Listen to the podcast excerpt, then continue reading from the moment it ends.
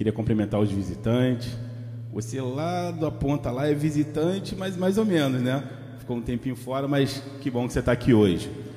É, vamos abrir a palavra do Senhor em Hebreus, capítulo 3, versículo 7. Para as pessoas que estão nos assistindo, nós estamos na rua São Luís Gonzaga, 1115.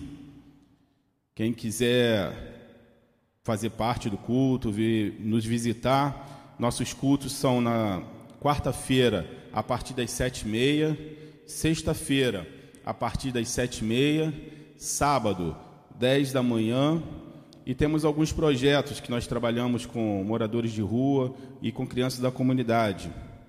Então, se você que está nos assistindo quiser nos fazer uma visita, está estendido o convite. Amém? Abrimos aí em Hebreus 3,7. Diz assim: Portanto, como diz o Espírito Santo, se ouvirdes hoje a sua voz, não endureçai os vossos corações, como na aprovação no dia da tentação no deserto, onde vossos pais me tentaram, me provocaram e viram por quarenta anos as minhas obras. Por isso me indignei contra essa geração e disse: Estes sempre erram em seu coração e não conheceram os meus caminhos. Assim jurei na minha ira que não entrarão no meu repouso. Vede, irmãos, que nunca haja em qualquer de vós um coração mau e infiel para se apartar do Deus vivo. Uma das maiores um dos maiores problemas que nós encontramos hoje, eu acho que é a incapacidade de saber ouvir. Todos nós queremos que alguém nos ouça, mas ouvir é uma, uma das maiores dificuldades. Talvez entre os jovens e adolescentes ainda é maior ainda conseguir ouvir. Mas essa incapacidade, ela não está restrita apenas à nossa geração uma, gera, uma geração tecnológica, uma geração veloz, individualista. Não. Essa incapacidade de ouvir é uma deficiência presente na natureza humana desde o jardim do Éden. Quando Deus falou lá para Adão e Eva não comer do fruto, então você já percebe ali é, aquela coisa, né? Ouviu, mas não compreendeu. A falta de capacidade de ouvir. Ouvir parece ser uma coisa simples, mas no fundo não é. Tanto não é que existe até cursos para você aprender a ouvir, né? O psicanálise, o psicanalista, uma das coisas que ele aprende é o quê? Ouvir. Então você percebe que ouvir não é algo tão tão normal, tão comum. Um dos exemplos que existe, uma, é um dos exemplos, existe uma diferença entre ouvir uma palestra passivamente e ouvir na expectativa de responder alguma pergunta. Por exemplo, eu estou pregando aqui. Se eu não for fazer nenhuma pergunta, talvez somente está lá em outra coisa, pensando, cara, daqui a pouco vai acabar o culto aqui, eu tenho que ir correndo para casa, porque vai começar o jogo do Flamengo. Está pensando em outra coisa. Mas se eu estiver fazendo um, um estudo aqui e aleatoriamente eu tiver a mania de ficar perguntando, e aí, o que você entendeu do que eu falei? Então você já começa a prestar atenção, né? Você não quer passar vergonha. Então existe uma diferença entre você ouvir passivamente e a sua mente está vagando e você realmente está prestando atenção. Porque para você responder uma pergunta, você tem que ouvir o que está sendo dito. É igual no tempo da escola, lembra? No tempo da escola, a professora está lá explicando, explicando, aí está aquele grupinho lá conversando. Ela para a aula e fala assim: explica o que eu falei. Pronto, ninguém sabe. Estava ouvindo, mas não prestou a mínima atenção. Quem já passou por isso aí? Amém? Todos nós? Todos nós, né? Então, é, ou seja, ouve, está ouvindo, mas não está escutando. Isso quando a gente está chamando a atenção também, de, geralmente acontece com o jovem. Um dia você vai passar por isso, quando ele tiver maiorzinho, vai chamar a atenção, ele está te olhando com aquela cara de paisagem, mas meu irmão, está nem prestando atenção no que você está falando, está pensando em outra coisa, você está falando, ah, blá, blá, blá. Não é assim que funciona? Pois é. Por quê? Porque nós não, nós temos dificuldade em ouvir. Eu não sei se cada um de vocês já tiveram a oportunidade de conversar com alguém, e aí esse alguém que está ouvindo, antes que você termine o que você está falando, a pessoa já está respondendo o que você está falando. Já passaram por isso? É muito chato, né? Quem faz isso aqui? Você também é assim? Você está falando uma coisa, a pessoa já antecipa. Pois é. Isso aí é um troço meio chato para quem está falando, sabe? E a Bíblia ela vai falar sobre isso. Preste atenção. A Bíblia em Provérbios 18, 13 vai falar assim: O que responde antes de ouvir comete estutícia que é para a vergonha sua. Ou seja, ele, ele comete uma estupidez e essa estupidez é para a sua própria vergonha. A palavra de Deus está falando, sou eu não, está escrito aqui, ó. Salomão escreveu. Com isso, acontecem os distanciamentos. Então, quando você fala e a pessoa não quer ouvir, isso começa a criar o quê? Distanciamentos. É isso que acontece muito dentro da família. Engraçado que Gabriel gosta muito de falar, né? Às vezes, mas eu nunca falei para ele, ah, para de falar. Porque eu, eu, eu ouvi uma vez e isso ficou guardado na minha, na minha cabeça. Não lembro quem foi que falou. Que os pais passam os primeiros anos do filho mandando ele ficar quieto. E depois passam os outros anos pedindo para que ele fale. Já pararam para pensar nisso? Quando ele é criança, ele quer falar tudo, aí você manda ele ficar quieto. Quando ele entra na adolescência, ele se cala. E você fica tentando entrar no mundo do adolescente, o adolescente não fala. Ele conversa com um amigo mais íntimo, que é da mesma idade, que muitas vezes os conselhos são ruins, mas com os pais, acabou ali. E aí você pensa, pô, eu passei a minha. Passei oito anos, nove anos mandando meu filho ficar quieto. Agora eu preciso que ele fale comigo, ele não fala. Então, o distanciamento é isso. Se você não ouvir, por exemplo, se cada vez que Gabriel ouvir falar comigo, eu não der atenção, um dia ele vai se cansar. Um dia ele não vai falar, ele vai procurar alguém que vai dar atenção. E sabe lá se Deus quem é esse alguém? Que às vezes é alguém da sua mesma idade que não vai dar conselhos bons. Quem tem um exemplo disso que aconteceu na Bíblia? Quem lembra aí de cabeça um exemplo que foi procurar os conselhos dos seus amigos da mesma idade? Com quem aconteceu isso? Quem lembra? Jeroboão, filho de Salomão. Lembra que Salomão morreu e aí o povo se reúne, Jeroboão vai, vai assumir. E aí o pessoal fala assim: olha, o seu pai foi muito pesado e tudo mais. Eu quero, nós queremos saber se você vai ser mais brando. E aí os conselheiros, que eram os conselheiros do seu pai, falam assim: não, fala para o povo que você vai ser mais tranquilo, que você não vai aumentar os impostos e tudo mais. E ele fala assim: não, beleza, eu vou, eu vou me aconselhar melhor e vou voltar com, com a resposta. E ele vai se aconselhar com os próprios amigos da mesma idade. E os amigos falam assim: olha, fala para esse povo aí que se seu pai foi pesado, você vai ser mais. Se eles açoitar, se o seu pai açoitou com chicotes, você vai usar escorpião. E aí o, o, o filho chega, fala com o povo essas palavras, e ali é onde acontece o que? A divisão de Israel. Então, assim, a gente acaba vendo que, dependendo, dependendo de quem você pega, você se aconselha, isso só vai trazer é, destruição para a sua vida. Portanto, no primeiro versículo que nós lemos, que acabamos de ler, diz assim: Portanto, como diz o Espírito Santo, se ouvides a minha voz.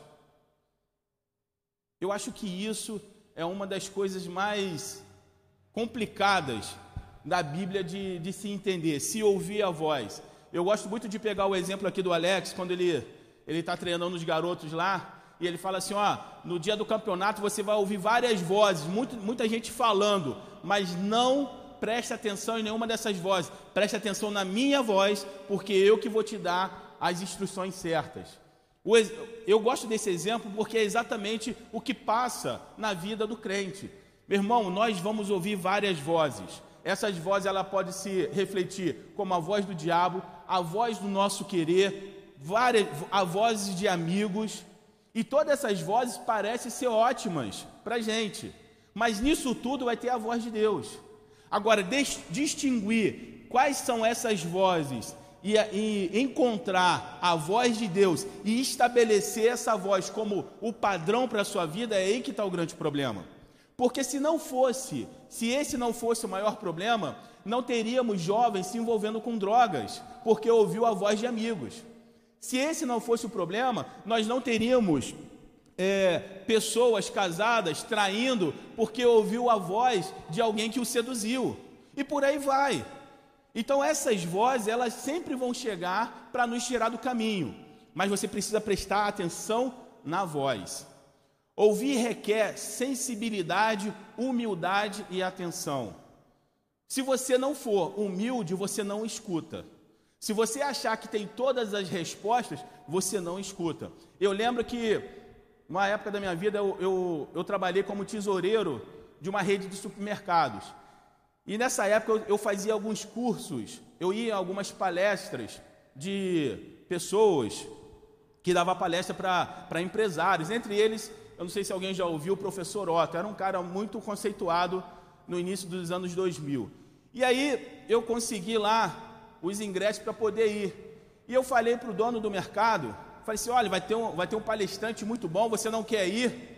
Aí ele virou para mim e falou assim, cara, eu já tenho, ele já tinha 60 anos, sei lá, falei assim, cara, eu já tenho 60 anos, já ouvi tudo que tinha que ouvir. É difícil eu sentar hoje e ouvir alguém falando alguma coisa. Eu achei uma arrogância. E eu fui. Mas algum menos de dois anos depois, essa rede de supermercado, ela o que? Ela faliu. Então, você percebe que às vezes a falta de humildade impede de você ouvir algo. Muito, muitas vezes, Deus usa pessoas teoricamente não qualificadas para falar com você, mas se você não tiver humildade, você não vai ouvir. Por exemplo, já tive experiência de ouvir Deus falando através de criança para mim. Agora, se eu tomo uma posição, ah, não, eu já sou adulto, estou há 40 anos na igreja, não existe. O que, que uma criança pode vir falar comigo? Meu irmão, Deus usa quem Ele quer. Ele usou o quê? Uma mula. Ele abriu a boca da mula para falar com Balaão.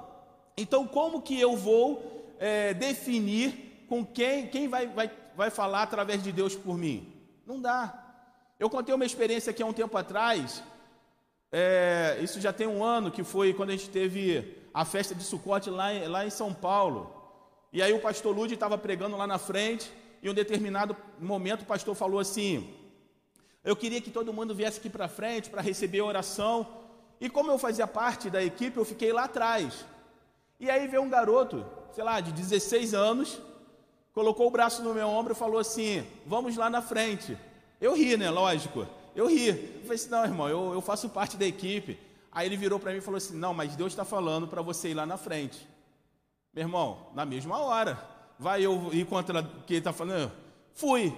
Aí cheguei lá na frente, o Senhor começou a usar ele, ele falou algumas coisas do que eu e o, e o, e o John tinha conversado, eu, o pastor Lud e o John tinha conversado de manhã, Deus começou a usar aquele garoto de 17 anos, 16 anos, sei lá, para falar comigo. Agora imagine se eu se, aqui, se isso, o orgulho sobe no meu coração, eu falo assim, não, eu sou, sou da equipe, eu sou pastor, o que, que esse garoto pode falar, pode fazer? Não, meu irmão. Por isso que ouvir requer humildade, requer atenção. O que, que é que Deus quer falar? Preste atenção. Todas as vezes que Deus ia falar com algum é, profeta, o que, que ele falava? O profeta via a glória de Deus, caía prostrado no chão em adoração. Deus falava o quê? Coloca-se de pé, que eu vou falar com você. Todas as vezes Deus falou assim: coloca-se de pé. Deus não fala com ninguém prostrado, irmão. Você, Deus vai te colocar de pé, porque Ele quer falar diretamente com você, Ele quer ouvir, Ele quer, ele quer ver seus olhos. Então, ouvir requer sensibilidade, requer atenção requer, é, e, e humildade. Eu me lembro que quando eu comecei a trabalhar aqui na Segunda Viva, que na, na Segunda Viva aqui é onde vem é, pessoas que ainda estão em situação de rua, pessoas que estão com problemas com drogas e tudo mais. Quando eu comecei a trabalhar aqui, eu tinha uma percepção completamente diferente. E essa percepção que eu tinha vieram a, partir do quê? Das minhas convicções. Mas com o passar do tempo, eu trabalhando com, esse, com esses homens, e eu sentando e ouvindo a história de cada um, essa convicção foi mudando. O que eu achava que era certo, o que eu achava que, que deveria ser, já não era dessa forma. Então, o ouvir também, ele vai confrontar o que você acha que é certo. Muitas vezes, e isso pode acontecer muito em casais, né? O, um casal entende uma coisa, um falou uma coisa, outro entende outra, e, a, e fica naquela, naquela luta ali. Se os dois não pararem e conversarem, dialogarem, eles não vão entrar numa, num, num, num, num consenso de que ah, o que eu falei não era bem isso, o que eu quis dizer era isso, isso, isso. Só que para você ouvir, você precisa quebrar o quê? As suas convicções. E muitas vezes, meu irmão, nós estamos cheios de convicções. Se eu sou uma pessoa que já li a Bíblia uma, duas vezes, eu tenho todas as convicções. Às vezes Deus usa uma pessoa para falar comigo, mas eu sou orgulhoso demais. Por quê? Porque eu já li a Bíblia, eu conheço tudo e por aí vai. Eu lembro que tem uma passagem que diz que Deus chamou um profeta novo para poder entregar uma palavra. E Deus fala assim: vai até aonde você precisa ir, entrega a palavra, volta não se detém no caminho, mas volta direto. E ele vai lá e entrega a palavra. Quando ele chega lá, que ele está voltando, um profeta mais velho chega para ele e fala assim: Vamos na minha casa comer alguma coisa. E o profeta novo fala assim: Não, eu não posso, porque Deus falou comigo que era para eu voltar sem, sem que eu me detesse. O profeta mais velho fala assim: Ah, quem é você? Por acaso não sou eu o profeta há muito mais tempo do que você? E eu não estou falando para você ir até minha casa para podermos comer alguma coisa, o profeta novo, não distinguindo vozes, ouviu o que? A voz do profeta mais velho. E foi à casa do profeta mais velho comer. Quando ele voltou, que ele está voltando, fazendo novamente o caminho que Deus tinha mandado ele fazer, o que, que acontece? Um leão vai lá e mata esse profeta novo. O profeta mais velho fica sabendo do incidente e chega lá ver o corpo do profeta novo morto e fala assim: Olha, realmente Deus falou para que ele fosse direto, não obedeceu, morreu. Que vacilão o profeta mais velho, né? Ainda fala isso. Ele, se ele tivesse ido, ele não, não teria morrido. Então, muitas vezes, não é o fato de. E preste atenção no que eu vou falar. Não é o fato de eu conhecer demais a Bíblia que eu vou ter todas as respostas porque Deus não dá sua glória a ninguém. Deus pode usar uma criança para trazer um recado de Deus para a sua vida, e você você está esperando que aconteça um milagre, que Deus apareça na sua frente, que é, o Espírito Santo faça. Não, Deus, Deus é Deus. Muitas vezes usa coisas simples para te mostrar a grandeza dele. Quando a gente pensa em fazer coisas grandiosas, dar aquela coisa toda, esse é um pensamento humano de querer mostrar sua grandiosidade. Deus não precisa disso. Deus não precisa ser reconhecido pelo seu poder. Porque se Deus quisesse ser reconhecido pelo seu poder, ele teria algum problema de quê? De personalidade. Não preciso fazer algo para que ele saiba que eu sou o Deus todo-poderoso. Não, irmão. Deus não quer ser reconhecido no seu poder, Deus quer ser conhecido na sua intimidade. O que, que Jesus vai falar? Entra no seu quarto, fecha a porta e conversa com seu pai em secreto, que lá em secreto ele também vai te ouvir e vai te responder. Então Deus não precisa fazer coisas grandiosas para mostrar a sua glória para ele. Eu fico pensando que no caso de Balão, quando ele usa ali a, a mula, ele não poderia ter mandado, sei lá, Miguel armado, com armadura, com espada e tudo mais, e falar, não vá para esse lugar, não poderia? Isso era o quê? Uma expressão o quê? De poder. Mas não, ele usou uma mula, uma coisa simples. A mula vira para ele: ah, por que, que você está me batendo? A vida inteira eu te servi e te obedeci. Se eu não estou indo pelo caminho, é porque alguma coisa está acontecendo. Aí Balaão ainda discute com a mula: Eu estou te batendo porque você não está me obedecendo. Aí a mula fala: Mas você não está vendo um anjo ali? Aí ele vai e entende. Deve ser uma coisa meio doida, né? Discutindo com a mula, mas enfim. Então, e o versículo ele continua: é, se ouvires a sua voz, lembra? É exatamente o que a gente estava falando. Vai ter várias vozes, mas será que a gente consegue distinguir qual é a voz de Deus? Porque a palavra de Deus diz que a gente precisa é, saber qual é a voz de Deus. Se ouvires a voz de Deus, ele completa dizendo: Não endureçai os vossos corações. Preste atenção, às vezes a, a, a voz de Deus ela vai vir na contramão do que a gente acha que é certo. Às vezes não, acho que sempre acontece assim. A palavra de Deus vai vir na contramão do que a gente acha que é certo. Porque se a gente tomasse todas as decisões certas, a gente não precisava do Espírito Santo para nos guiar no caminho. Então, quando a voz de Deus vem, ela vem geralmente na contramão do que a gente acha. Por exemplo, sei lá, você está desempregado e você está orando a Deus para que o Senhor abra uma porta de emprego. E de repente, uma porta de emprego se abre. Aí o Senhor fala no seu coração: Não é essa porta que eu quero para você. Mas vamos ser sinceros: você está um ano desempregado, a porta abriu, você vai ouvir essa voz? É claro que não. Deveria, mas não. Aí você vai o que? Para aquele lugar. Acontece o inferno na sua vida. E aí você percebe, não, aquela voz que eu ouvi há um ano atrás, não era para eu ter vindo. E aí depois, uma outra porta é aberta. Mas por causa de todos os problemas que aconteceu antes, você perde a segunda. Por isso que a gente precisa ouvir a voz de Deus e não endurecer o que? O nosso coração. Porque eu vou te falar, o inimigo ele tem, ele, ele fala no nosso ouvido, mas eu acho que a nossa vontade ainda é, é, é pior ainda de vencer. Quando a gente tem vontade de fazer algo, isso aí é algo que você precisa muito trabalhar para que o Senhor possa realmente é, operar na sua vida. Para, para, para podermos entender melhor o que o Espírito quer dizer, é necessário nos esvaziarmos das nossas convicções.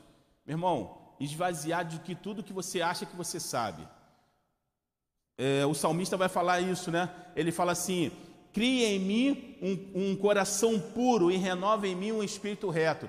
Quando ele fala assim, cria em mim um coração puro, eu, eu, eu penso mais ou menos assim: é como se você pegasse um CD. Na época, há uns anos atrás, a gente usava muito para gravar, né? Gravar as coisas em CD. É como se você pegar um CD virgem e falar assim: não, agora eu vou gravar tudo que Deus quer na minha vida ali.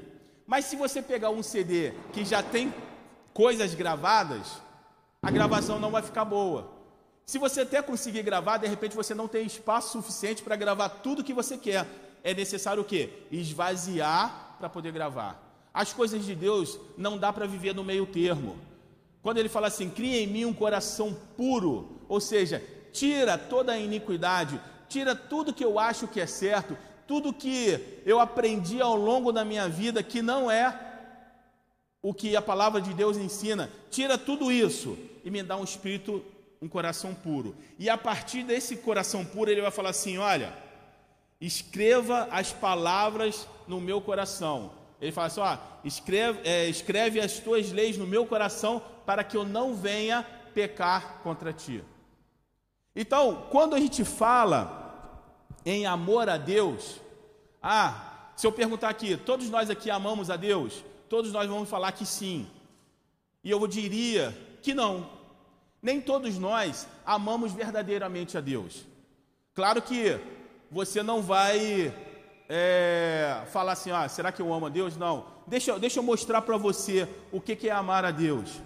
Muitas vezes nós amamos o que Deus nos dá, não necessariamente a Deus. Porque quem ama a Deus, a palavra de Deus diz: quem ama a Deus, ele faz o que? Alguém lembra? Aquele que me ama guarda os meus mandamentos. E os meus e aquele, aquele que me ama guarda os meus mandamentos. Se você, de alguma forma, não guarda os mandamentos de Deus, você não ama Deus. Mas com certeza você ama o que Deus pode te dar.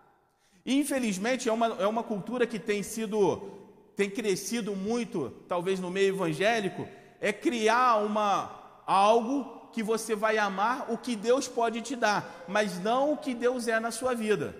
Eu não sei se eu falei na, numa outra vez, mas vou repetir. É como se fosse uma criação de uma criança. Você, como pai, criando uma criança. Você fala assim: olha, se você não me obedecer, eu vou tirar o seu videogame. Aí ele obedece por quê? Porque ele te ama ou porque ele ama o videogame? O videogame. Se você não me obedecer, eu vou tirar o seu celular. Ele vai obedecer por quê? Porque ele está com medo de te desapontar ou ele está com medo de perder o celular? Nós temos ensinado sistematicamente, nós temos ensinado as nossas crianças a amar o que nós podemos dar, não o que nós somos. O, o, o mais verdadeiro é: olha, se você fizer isso, eu vou ficar triste com você. E aí a criança analisa aquela situação e fala assim: não, eu não quero que meu pai fique triste comigo, independente do que ele vai me dar ou deixar de dar. mas eu não quero que ele fique triste comigo. A mesma coisa é o que nós precisamos aprender em relação a Deus. Eu não vou desobedecer a Deus, porque se eu desobedecer, Deus vai pesar a mão em mim, de repente eu perco meu emprego, de repente eu não vou ter é, os clientes necessários que eu preciso ter. Espera aí, você está com medo de desapontar a Deus porque você vai entristecer o coração de Deus, ou você está com medo de perder os benefícios que Deus te dá? Aí eu te diria, então você não ama a Deus, você ama o que Ele pode te dar.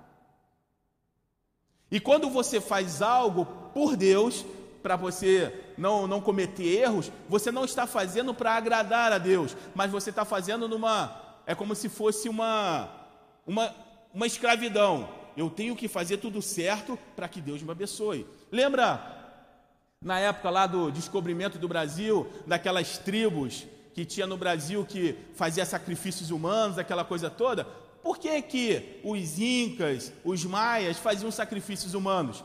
Porque de alguma forma eles achavam que Deus estava chateado e eles precisavam fazer um sacrifício para que Deus ficasse feliz e, e desse o que?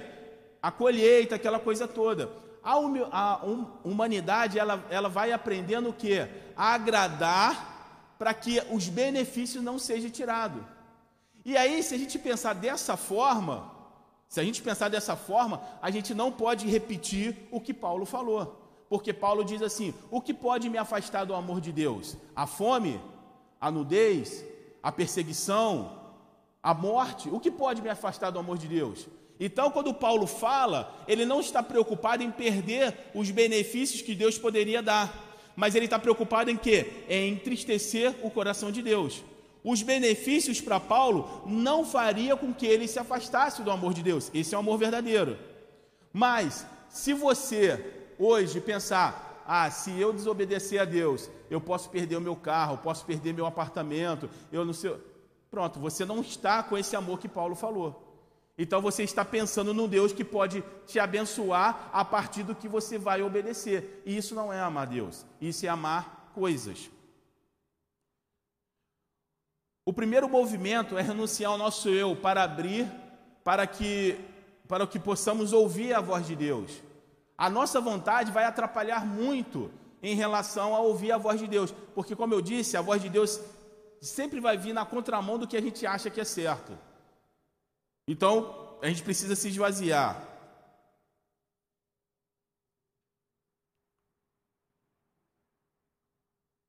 O que o que nos impede de aprender é a necessidade de responder enquanto Deus está falando. Já viu aquela coisa assim? As pessoas falam assim: não, eu estou esperando em Deus, mas aí começa a, a, a, tomar suas próprias decisões, não espera que Deus realmente fale, não espera que Deus realmente mostre a posição. Eu lembro que, se você for olhar lá a vida de Davi, em todas as guerras que Davi foi participar, ele nunca foi derrotado, mas ele ele não ia para nenhuma guerra sem antes consultar a Deus e esperar que Deus respondesse. Nunca. O inimigo já estava ali, estava certo dele vencer. Ele fala: Não, espera aí, preciso consultar a Deus. E aí ele consultava a Deus e Deus falava assim: Olha, parece que é, que é, que é tranquilo pela frente, mas não vai pela frente, não. Dá a volta, vai pelos flancos. E ele ouvia e todas as vezes ele, ele, ele era vitorioso. Eu lembro que uma vez Saul ele está numa situação meio que enrascada assim, junto com os filisteus, e aí ele chama para poder fazer a consulta a Deus de como ele ia enfrentar os filisteus. E aí, quando ele está, a pessoa, o profeta está vindo para ele consultar através do Urim e Tumim, quando ele está vindo, Jonatas, seu filho, começa a criar uma lenha lá no exército filisteu, matando os caras lá, só Jonatas e seu pajem, matando um monte de gente. Quando ele viu que a vitória já estava quase certa, o profeta estava chegando, o sacerdote estava chegando para fazer a consulta. Ele falou assim: Não, não preciso consultar mais, não. Vamos reunir o exército e vamos partir. Esse era o pensamento. Esse, esse muitas vezes é o nosso pensamento. Quando as coisas começam a parecer que está dando certo, você já se afasta. Agora eu tenho todas as respostas. Não preciso mais de Deus. É nesse momento que as coisas começam a dar errada. Por isso, Tiago 1,19 vai dizer o seguinte: Portanto, meus amados irmãos, todo homem seja pronto para ouvir, e tardio para falar, e mais tardios ainda para irar-se. Tem até, uma vez eu até ouvi que se a gente tivesse que falar mais do que ouvir, a gente teria duas bocas. Mas pelo contrário, a gente tem dois ouvidos e apenas uma boca. Então é necessário ouvir mais do que falar. E, e Tiago vai falar exatamente isso. Portanto, irmãos, seja tardio, seja prontos para ouvir, mas tardios para falar. Hebreus vai ilustrar o que aconteceu no, no deserto. O, esse versículo nós acabamos de ler.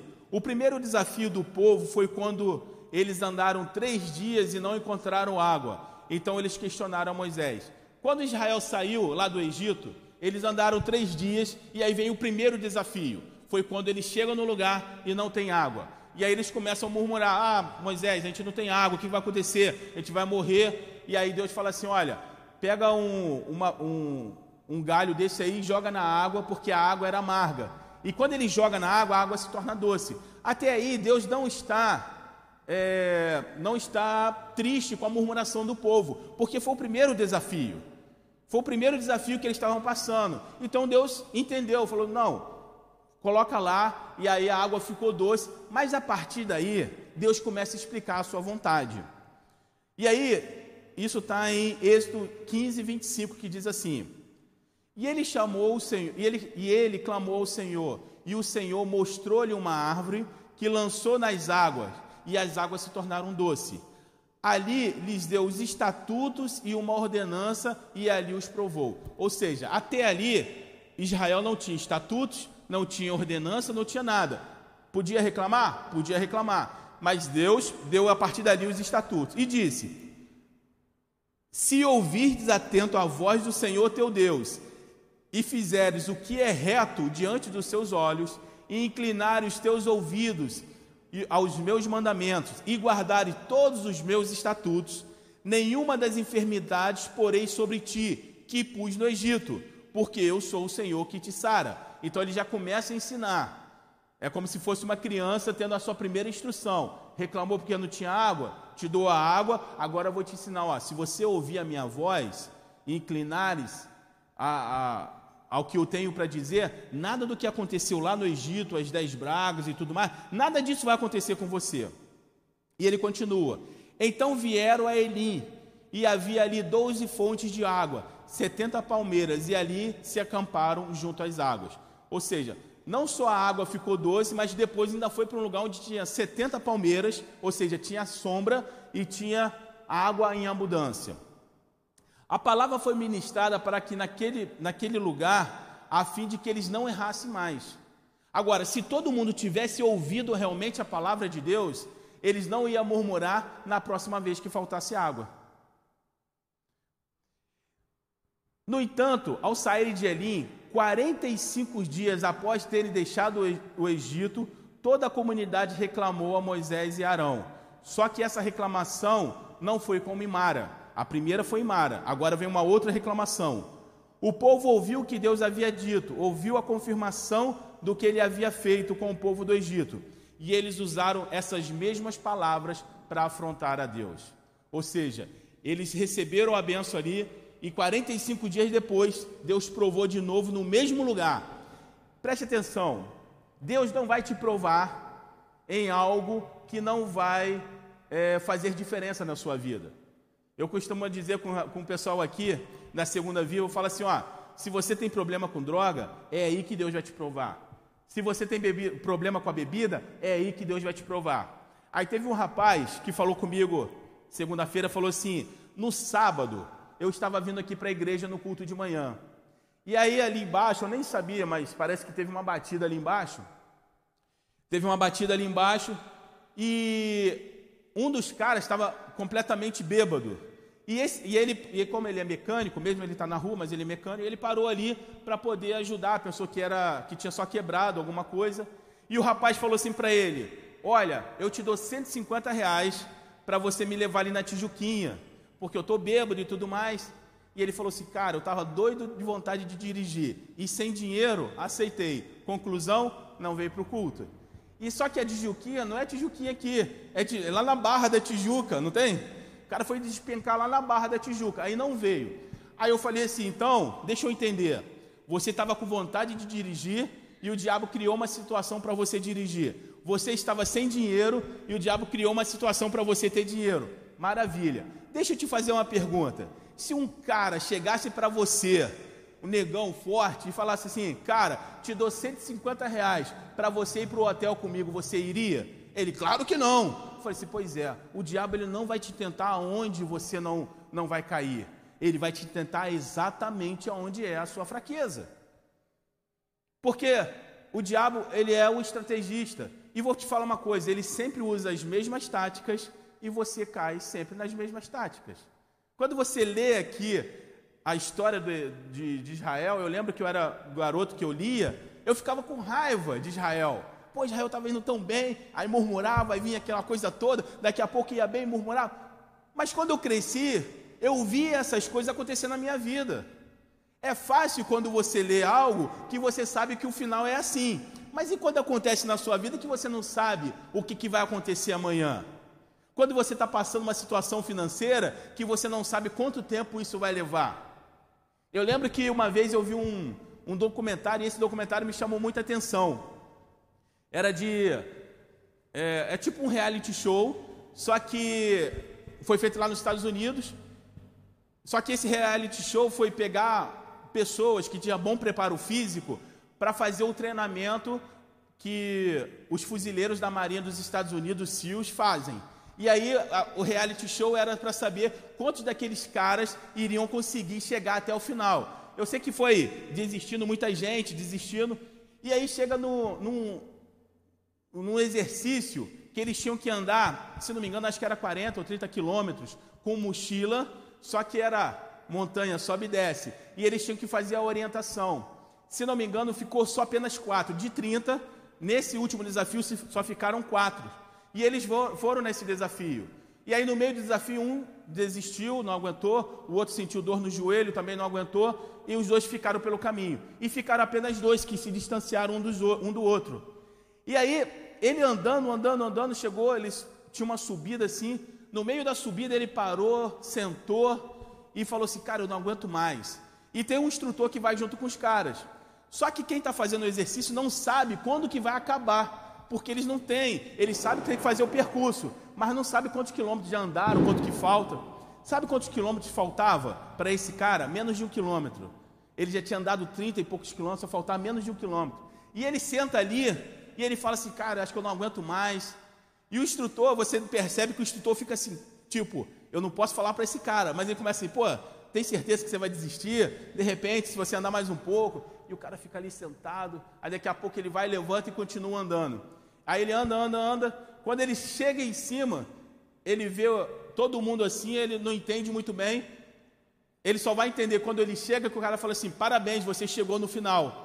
E aí ele não só chega no final daquela prova, como ele fecha também todo o, o programa. Aquela era a última prova, mas ele não sabia.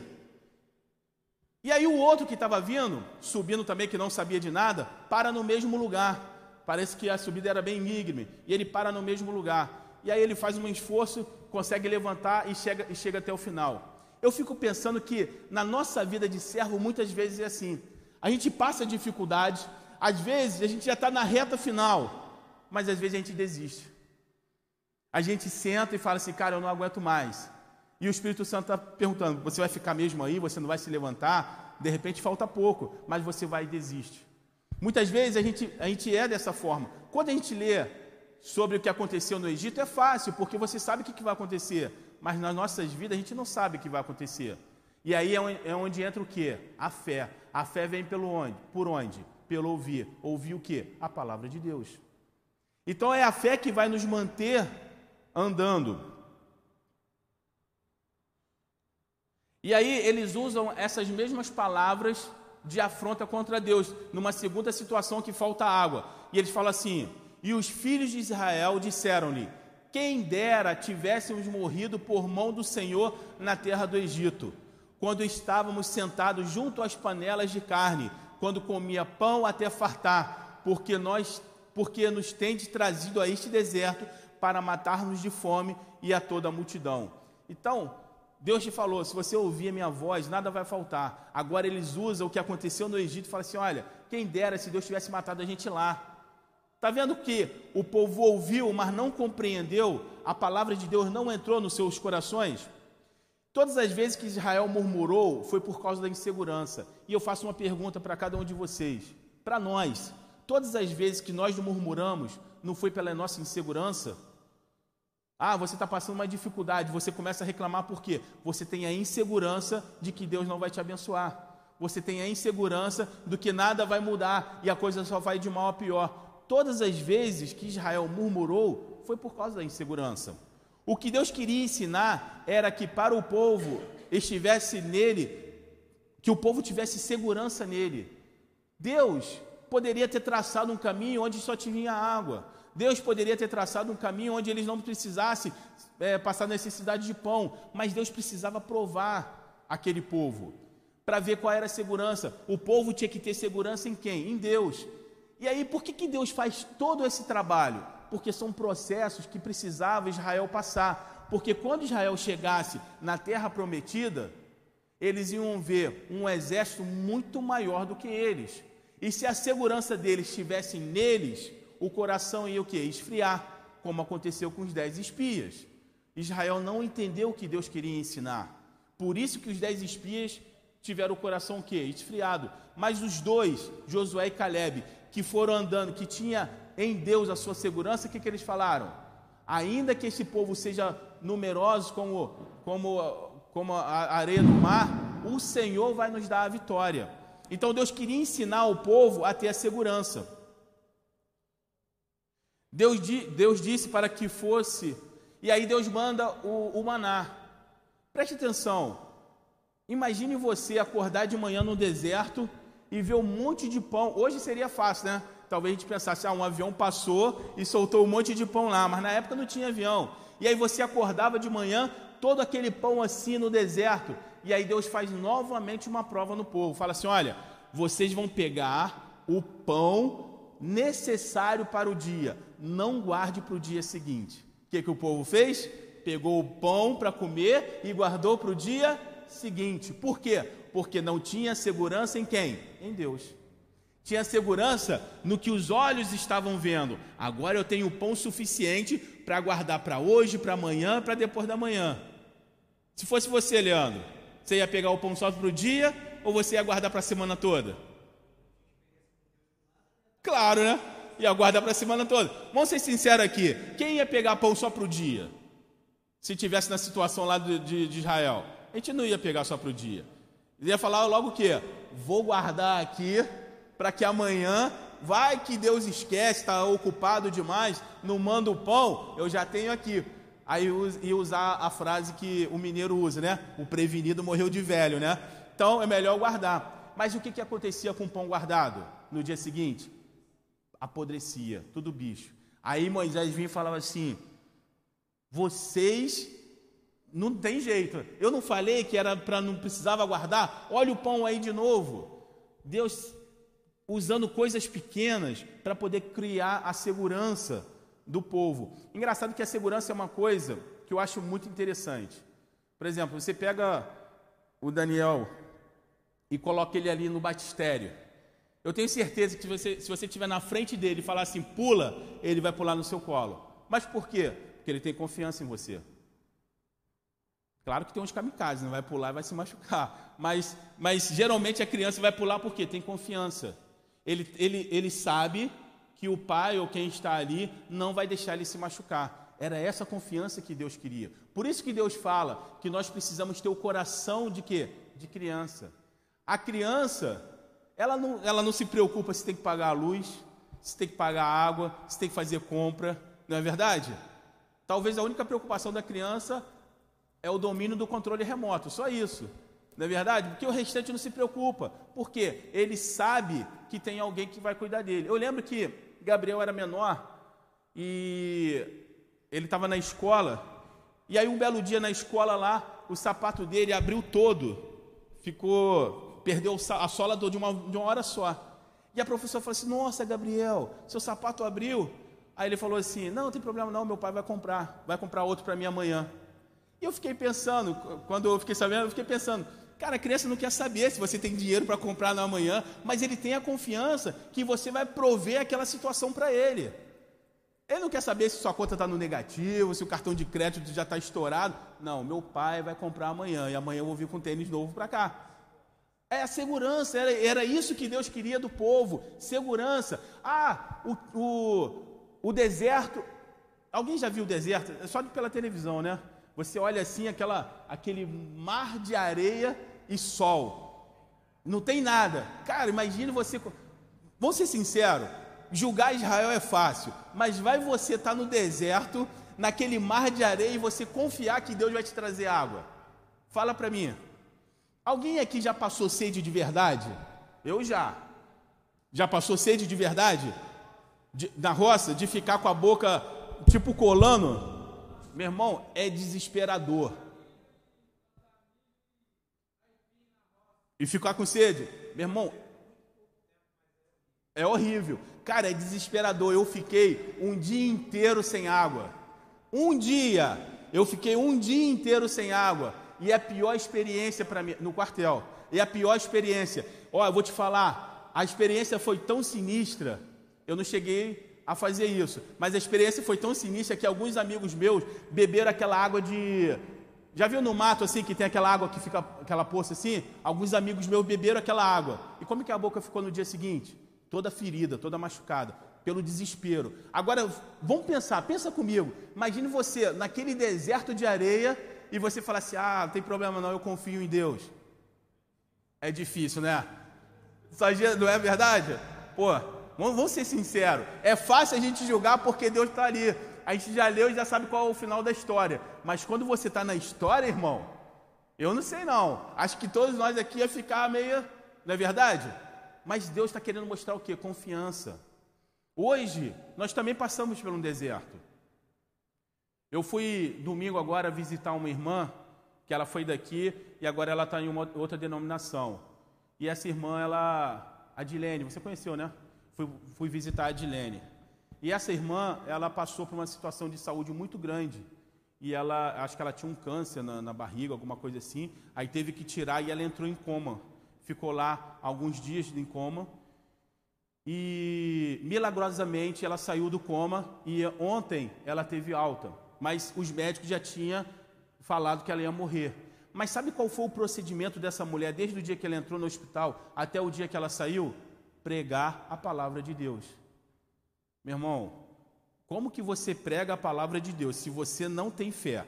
Como que você prega a palavra de Deus, você num hospital com um câncer na barriga, hospital público, desenganado pelos médicos, e você pregando a palavra de Deus?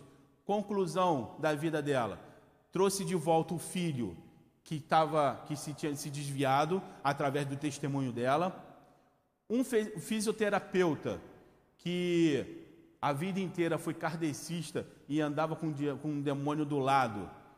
Foi cuidar dela e ele, ele, começou a conversar com ela. Ela orou e ele foi liberto e agora ele está cerrando contato com ela porque ele quer cada vez mais estar na presença do Senhor.